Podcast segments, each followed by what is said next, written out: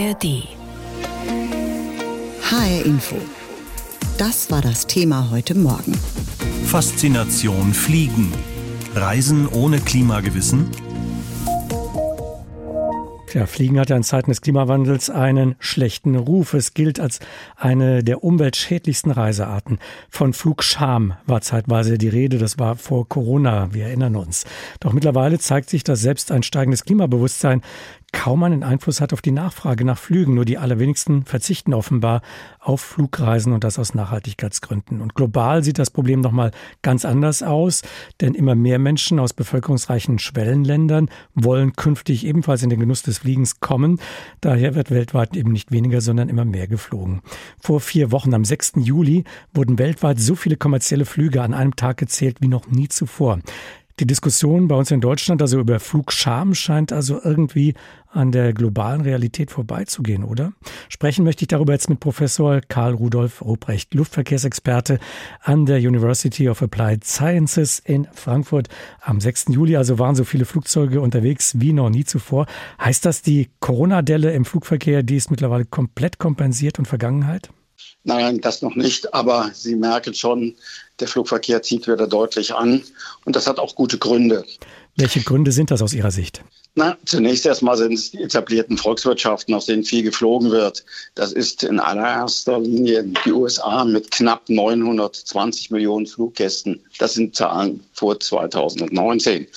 Aber auch Europa. Und wenn man in Europa reinschaut, dann sind es die Länder, die man manchmal gar nicht so im Fokus hat. Nummer drei ist Irland mit 170 Millionen Fluggästen und Nummer fünf UK mit 140 Millionen. Deutschland mit 110 Millionen auf Platz neun. Die Gründe, warum man fliegt, sind natürlich in erster Linie gegeben, dass man wie über große Distanzen fliegt oder eben Wasser dazwischen hat, wo man zu seinem Ziel gar nicht anders kommen kann. Mhm. Welche Prognosen gibt es denn für die Entwicklung des globalen Flugverkehrs für die nächsten Jahre, Jahrzehnte? Die Schwellenländer, Sie haben das eben schon angedeutet, werden noch stärker reisen und dort kommt auch der Wohlstand stärker zum Tragen. Von dort aus gesehen werden diese Länder mehr reisen. Ich habe ein Land eben bewusst mal ausgelassen, aber wenn man die Nummer zwei anguckt, sind China mit 660 Millionen Flugreisen heute schon vertreten. Das sind noch Zahlen, die aus den Schwellenländern natürlich zu verstärkter Wachstum des Flugverkehrs herbeitragen werden.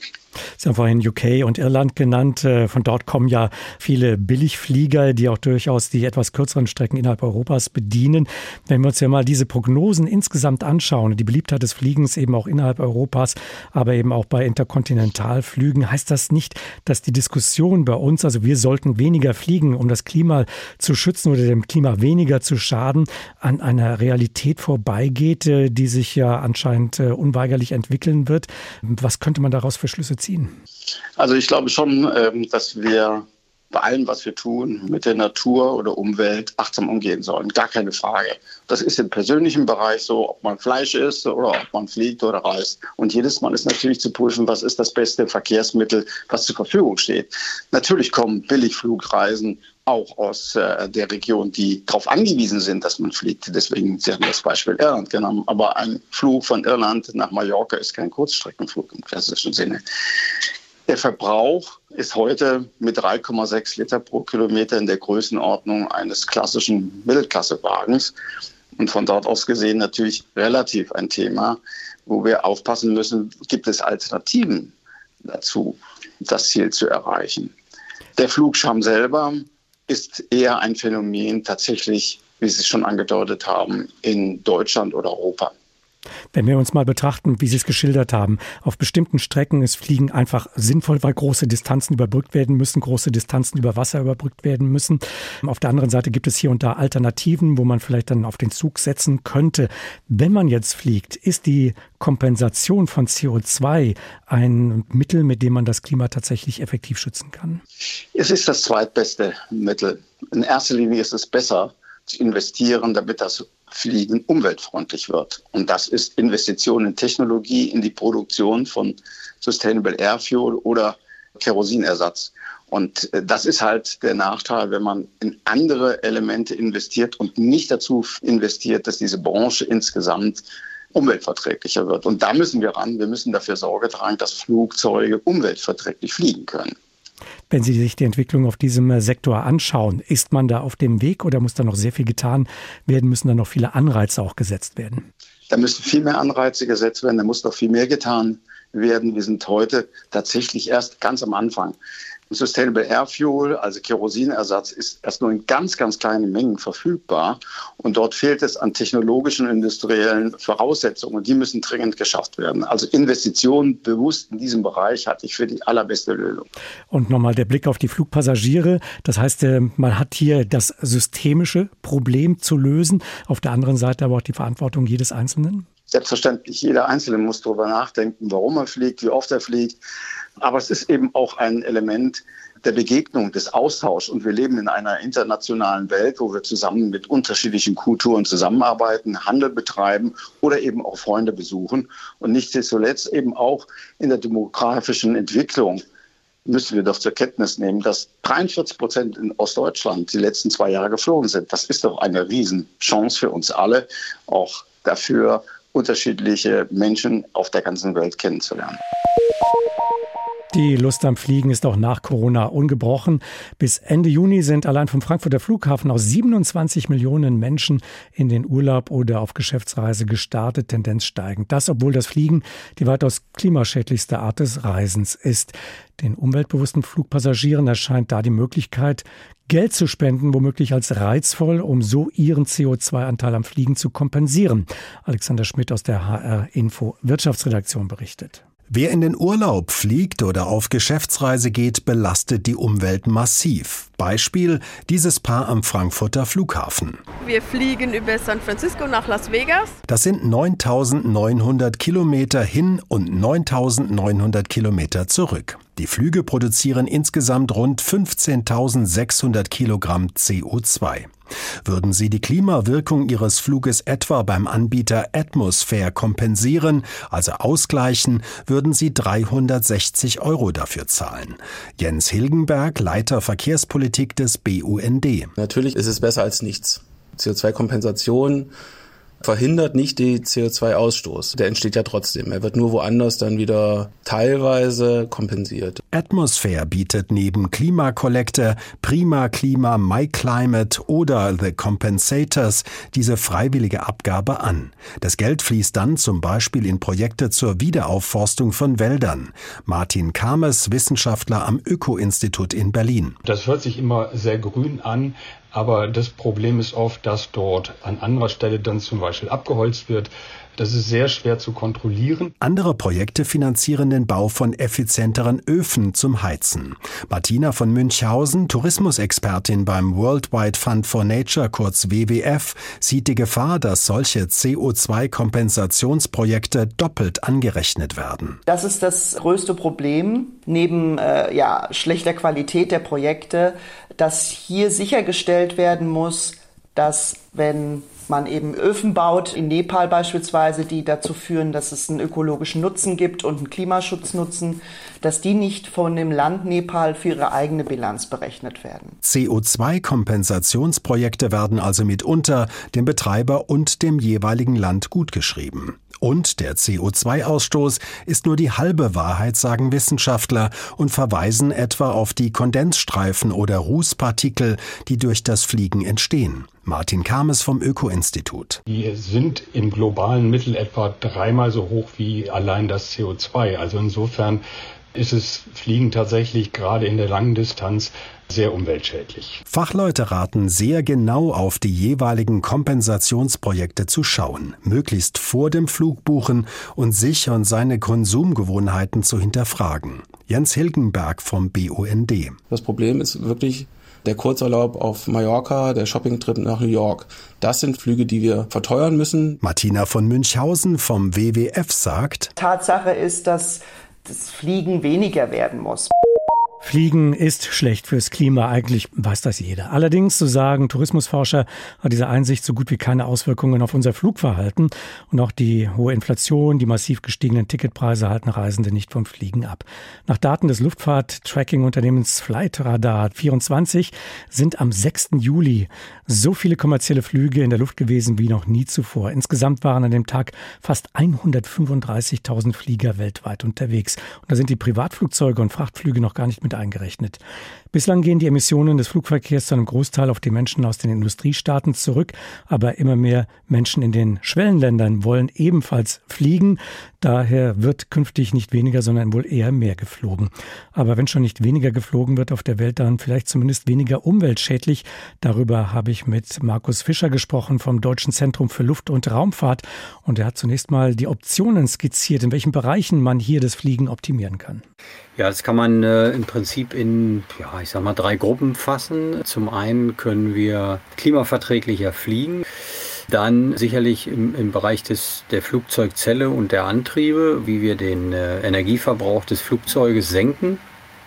Und dann eben auch, welche Kraftstoffe können wir ähm, in naher Zukunft einsetzen, die halt eben nicht unbedingt auf fossilen Grundlagen bestehen. Fangen wir doch mal mit den Kraftstoffen, den Treibstoffen an. Welche sind denn da vorstellbar? Es gibt jetzt schon biobasiertes Kerosin. Wir haben jetzt ja auch schon Beimischungsverhältnisse, die wir realisieren können, bis zu 50 Prozent. Beim Treibstoff setzt die Politik und die Luftfahrtbranche aber auch auf synthetisches Kerosin, das mit erneuerbarer Energie aus Wasser und Kohlendioxid hergestellt werden kann. Dieser nachhaltige Treibstoff, der soll ja dann nach und nach vor allem wohl das klimaschädliche Kerosin aus Erdöl ersetzen. Können diese Mengen überhaupt realistischerweise erzeugt werden? Wir müssen halt jetzt intensiv daran arbeiten, eben diese Anlagen in Betrieb zu nehmen und dabei eben auch die Energiemengen, die man dafür braucht, also grüner Strom, in ausreichender Menge bereitzustellen. Es geht ja nicht nur um die Brennstoffe und Antriebsarten, um Fliegen klimaverträglicher zu machen. Oftmals ist auch die Rede von der Reduktion des aerodynamischen Widerstandes, des Gesamtgewichtes. Werden die Flugzeuge der Zukunft dann anders aussehen? Die Flugzeuge, die zukünftig mal direkt mit Wasserstoff betrieben werden, werden möglicherweise anders aussehen. Und äh, das führt uns dazu, dass wir eben die, die Konfiguration und die Aerodynamik des Flugzeuges da neu überdenken müssen. Das heißt also äh, wirklich leichtgewichtige, sogenannte lastadaptive Strukturen vorsehen und eben auch den, den Eigenenergieverbrauch aller Systeme im Flugzeug weiter runterzubringen durch moderne Systemarchitekturen, einen höheren Elektrifizierungsgrad im Flugzeug und so weiter und so fort. Die Flugzeuge der Zukunft, die sollen optimiert werden, was ihre Bauweise angeht, die Technik in den Maschinen. Aber wenn wir nochmal äh, bei den Emissionen bleiben, Stickoxide, Ruß, Kondensstreifen aus Wasserdampf, diese tragen insgesamt, so heißt es, doppelt so stark zur Erhitzung des Klimas bei wie das CO2 der Flugzeuge. Dennoch ist ja immer wieder vom Ziel des klimaneutralen Flugverkehrs die Rede. Ist das denn realistisch, wenn man diese weiteren Komponenten auch noch in Betracht zieht? Auch wenn bei den Messergebnissen noch eine hohe Fehlertoleranz es noch gibt, äh, wissen wir doch, dass der Einfluss mindestens genauso groß ist wie die CO2-Effekte, wenn nicht sogar größer. Und das führt dazu, dass wir sehr viel gute Mittel in der Hand haben, um diese äh, Nicht-CO2-Effekte heute schon zu vermeiden, indem wir äh, praktisch auch, wenn wir mit Kerosin fliegen, diese Regionen vermeiden. Äh, heißt, man würde in einer anderen Höhe fliegen? Das heißt zum Beispiel in einer anderen Höhe fliegen. Man muss sich das so vorstellen, diese, diese Gebiete sind nicht immer ortsfest und sie sind auch nicht ewig groß. Das könnte also dazu führen, auf so einem Langstreckenflug, dass so ein Flugzeug mal vielleicht 15, 20 Minuten äh, auf einer etwas niedrigeren Höhe fliegt und da eben schon einen sehr großen Effekt zu erzielen. Ne? Gleichzeitig aber würde ja der Treibstoffverbrauch wiederum steigen, wenn man tiefer fliegt, wenn ich das richtig sehe. Das stimmt. Allerdings ist der Hebel, den man damit gewinnt, über einen Faktor 10, wenn nicht noch höher. Das heißt also, ich muss ein bisschen mehr einsetzen. Das Aufwand-Nutzen ist hier sehr gut. Zusammengefasst gefragt, werden diese Fortschritte, die technischen Fortschritte, nicht allein schon wieder durch eine steigende Zahl an Flügen wieder zunichte gemacht, was den Klimaschutz angeht? Also laufen Sie quasi dem Ziel Klimaschutz mit den technischen Neuerungen hinterher? Das ist im Prinzip eingepreist. Die Maßnahmen, die wir jetzt erdenken und umsetzen wollen, die müssen diese Sache überkompensieren. Das heißt, wir rechnen eben auch über die nächsten Jahrzehnte, wie ist dann der prognostizierte Luftverkehr und der wird halt ansteigen und wir müssen eben Maßnahmen durchführen, die das mit kompensieren. Ne? Und ist das machbar aus Ihrer Sicht? Das ist machbar. Man weiß äh, relativ gut, welche Technologien, welche Verfahren, welche Flugzeugkonzepte da äh, in die richtige Richtung gehen. Allerdings brauchen wir natürlich alternative Brennstoffe in ausreichender Menge. Wir müssen Märkte erschließen, Anreizprogramme schaffen, beziehungsweise auch den, den Anlagen Bau bzw. auch die Betreiber in die Lage zu versetzen, dass sie in diese grüne Stromproduktion investieren, dass es was bringt. Das haben wir schon ausreichend nachgewiesen. Also es ist jetzt im Prinzip Frage an uns alle, wie, wie schnell können wir die Energiefrage lösen.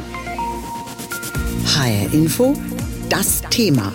Diesen Podcast finden Sie auch in der ARD Audiothek. Parallel zu Chinas großem Wirtschaftswachstum der vergangenen Jahrzehnte ist auch der zivile Luftfahrtmarkt in der Volksrepublik enorm gewachsen. Überall im Land sind neue riesige Flughäfen entstanden. Die zumeist staatlichen Fluglinien haben viele neue Flugzeuge gekauft und immer mehr Menschen in China können sich das Fliegen leisten. Über ihren CO2-Fußabdruck machen sich die wenigsten Gedanken und so ist Flugscham kein Thema in China. Das Land ist bereits der zweitgrößte zivile Luftfahrtmarkt der Welt und wird die Vereinigten Staaten nach Ansicht von Experten irgendwann auch überholen. Wie schnell, das ist aber noch unklar. Drei Jahre andauernde Corona-Beschränkungen in China mit weitgehend geschlossenen Grenzen haben den Fluggesellschaften stark zugesetzt. Während sich der nationale Verkehr innerhalb Chinas seit dem Ende der Beschränkungen schnell wieder erholt hat, gibt es immer noch vergleichsweise wenige internationale Verbindungen. Benjamin Eisel berichtet. Die meisten chinesischen Fluggesellschaften bieten nach wie vor viele Serviceleistungen inklusive an, die man in den USA oder in Europa häufig extra bezahlen muss. Check-in-Gepäck, Getränke an Bord und Snacks. Das liegt unter anderem daran, dass der Luftfahrtmarkt in China viel stärker reguliert ist als anderswo.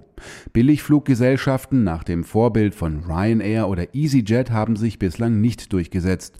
Fluggesellschaften in der Volksrepublik sind meist staatlich oder teilstaatlich. Dominiert wird der Markt von den drei großen staatlichen Airlines Air China, China Southern und China Eastern. The story of uh, the Chinese aviation market pretty much coincides with the growth of the overall economy. So with that, it's grown multiple folds. Parallel zu Chinas großem Wirtschaftswachstum der vergangenen Jahrzehnte hat sich auch der zivile Luftfahrtmarkt in der Volksrepublik vervielfacht, erklärt David Yu, Luftfahrtexperte vom Shanghaier Campus der New York University. In den 20 Jahren vor Ausbruch der Covid-19-Pandemie hat sich die Fluggastzahl in China in etwa verzehnfacht auf rund 660 Millionen Passagiere im Jahr 2019. Überall im Land sind neue Flughäfen entstanden, große wie der neue Pekinger Hauptstadtflughafen Dasing mit dem größten Terminalgebäude der Welt, aber auch kleinere Provinzflughäfen. Die Fluggesellschaften haben viele neue Flugzeuge gekauft. Insgesamt sind in China rund 4000 Passagiermaschinen im Einsatz. Auch in China fliegen Airlines fast ausschließlich mit Maschinen der beiden großen Flugzeughersteller aus den USA und aus Europa, Boeing und Airbus. China entwickelt inzwischen aber auch eigene Flugzeuge. Einzelne Maschinen von Chinas neuem Mittelstreckenjet Comac C919 sind bereits im Regelflugbetrieb unterwegs. Das rasante Wachstum der Luftfahrtindustrie ist auch in China durch Corona deutlich gebremst worden. Drei Jahre andauernde strikte Corona-Beschränkungen in der Volksrepublik mit weitgehend geschlossenen Grenzen haben den Fluggesellschaften stark zugesetzt. Während sich der nationale Flugverkehr innerhalb der Volksrepublik seit dem Ende der Beschränkungen wieder erholt hat, gibt es noch immer vergleichsweise wenige internationale Verbindungen von und nach China. Dazu kommt, dass die Gesamtwirtschaft in China nicht mehr so schnell wächst wie früher. Dennoch erwartet der Shanghaier Luftfahrtexperte David Yu, dass China irgendwann die USA als größten Luftfahrtmarkt der Welt ablösen wird. Uh, die Luftfahrt ist im Großen und Ganzen parallel zum Bruttoinlandsprodukt gewachsen. Und wenn man davon ausgeht, dass das weiter so ist, wird der chinesische Luftfahrtmarkt weiter wachsen. Ob das jetzt 5% sind oder mehr, auf lange Sicht gibt es Wachstum. Seit einer Weile geht man davon aus, dass China der größte Luftfahrtmarkt der Welt werden wird. Das ist noch nicht passiert, aber es wird irgendwann passieren mit dem erwarteten Wachstum. Uh, Immer mehr Menschen in China können sich das Fliegen leisten. Über ihren CO2-Fußabdruck machen sich allerdings wenige Menschen Gedanken. Dennoch versuche man auch in China den Ausstoß von Treibhausgasen zu reduzieren, so der Luftfahrtexperte David Yu. Sustainability and cutting carbon emissions das Thema Nachhaltigkeit ist schon auf der Agenda, es hat aber eine niedrigere Priorität als zum Beispiel in Europa oder in den USA. Ich sehe aber, dass es zunehmend ernster genommen wird. Chinas Staats- und Parteiführung leugnet den menschengemachten Klimawandel zwar nicht. Staatsmedien bringen die globale Erderwärmung und Extremwettersituationen im Normalfall aber nicht mit dem CO2-Ausstoß in Verbindung. Und so sehen viele Menschen in China auch nicht, dass Fliegen zum Klimawandel beiträgt. Und wir fliegen jetzt gewissermaßen nach Indien. Das Land gilt als das bevölkerungsreichste der Welt. Die Wirtschaft wächst aktuell so schnell wie kaum eine andere auf der Welt. Dieses Wachstum merkt auch die Reisebranche, vor allem die Flugbranche. Die indischen Airlines expandieren gewaltig. Anfang des Jahres etwa hat Air India den größten Auftrag der Luftfahrtgeschichte abgesetzt und bei den Herstellern Boeing und Airbus hunderte neue Jets bestellt. Über den Boom der Luftfahrt in Indien berichtet Charlotte Horn. Mehr als 30 Prozent. So viel hat die Zahl der Flugpassagiere im ersten Halbjahr in Indien zugenommen, im Vergleich zum Vorjahr. Experten gehen davon aus, dass der Markt in Indien weiter wachsen wird. Denn die Mittelschicht in Indien nimmt zu. Immer mehr Menschen können es sich leisten, in den Urlaub zu fahren oder zu fliegen, auch ins Ausland. Und Fluggesellschaften wie Air India wollen davon profitieren, sagt der Vorsitzende Campbell Wilson im Interview mit dem australischen Fernsehsender CNBC. Clearly, there's going to be a, a number of uh, large aviation markets, the US, Europe. Auf jeden Fall wird es eine Reihe großer Luftverkehrsmärkte geben, die USA, Europa, natürlich China und Asien. Indien wird zu einer der wichtigsten Säulen der globalen Luftfahrt werden und die nächsten Jahre sind auch Indiens Geschichte. Erst im vergangenen Jahr ist die indische Fluggesellschaft privatisiert worden. Die Tata Firmengruppe hat sie zu 100 Prozent von der indischen Regierung übernommen. Und Anfang dieses Jahres hat Air India den größten Flugzeugkauf in der Geschichte der Luftfahrt verkündet. 470 neue Passagiere Passagierjets von Airbus und Boeing. Air India will vor allem das Geschäft mit internationalen Verbindungen wieder zurückgewinnen. Auf den Strecken von Indien in die USA oder Europa dominieren noch andere internationale Fluglinien. Es ist ein sehr unterversorgter Markt, was die Non-Stop-Verbindungen angeht, insbesondere auf dem internationalen Markt. Es gibt also immer mehr Möglichkeiten für Air India und die indische Luftfahrt, unabhängig davon, in welche Richtung sich die Welt entwickelt. The, the world goes you know, one way or the other. Außerdem will Air India auch auf dem heimischen Markt seine Stellung ausbauen, mit einer Fusion mit der indischen Fluglinie Vistara. Und Air India will den Transport von Luftfracht verstärken. Gleichzeitig werden in Indien immer mehr Flughäfen gebaut, wie ein zusätzlicher in der Nähe von Indiens Hauptstadt Neu-Delhi. Und wie steht es um das Klimabewusstsein? Indien ist das Land mit dem drittgrößten Ausstoß an Treibhausgasen. Doch wenn es um Klimawandel und Fliegen geht, beherrscht die Schlagzeilen eher das Szenario, dass Flüge wegen der steigenden Temperaturen und der heißen Luft unruhiger werden. And it's official. France is banning short-haul domestic flights. Immerhin, die indischen Nachrichtensender haben auch über das Verbot von Inlandsflügen in Frankreich berichtet.